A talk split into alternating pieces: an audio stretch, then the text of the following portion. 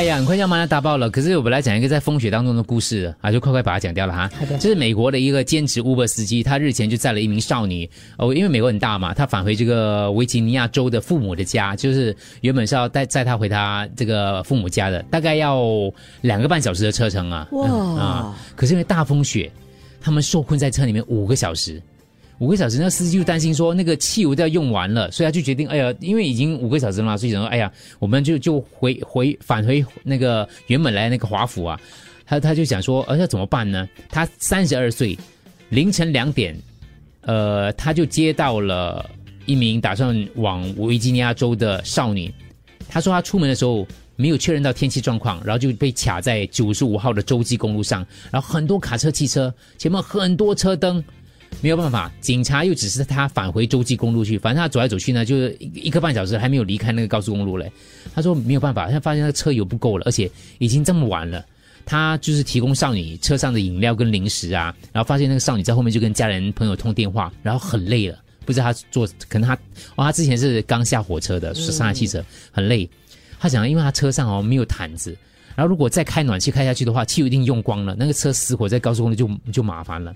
所以他就决定透过电话说：“我可以跟你爸妈讲话吗？”他说：“我就决定把车调回头了，开回开回去华府了，就不去不往你们那个方向去了。然后我会替你的女儿找一个旅馆住宿，等那个道路开通之后呢，我一定免费把她载回家的。哦，你们觉得得怎么样？嗯，就是亏本生意、啊？贴心哦，很贴心。通常如果是我，一定不可能。鬼知道你对我女儿有没有企图没有，啊？他就已经打电话跟他爸爸妈妈说啊。可能他有给他弄什么身份证号码，他没有讲得这样清楚啦，啊所以反正他就是说父母起初不愿意的，最后最同意说没有办法这样子下去也是没有办法的。嗯，于是他就跟着其他车辆掉头，因为警方跟他们讲你们这样没有办法回去吧。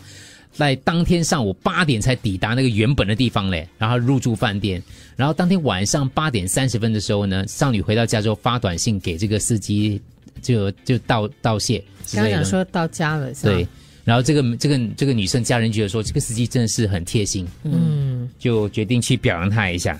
然后 Uber 替他报销了这个酒店的费用，在 Twitter 就比喻，就是他说他虽然是一个司机，可是他就是跟一个英雄一样。他的标题是不是所有的英雄都穿穿着斗篷呢？嗯，就是这样子的一个方式。他其实是房地产中介的。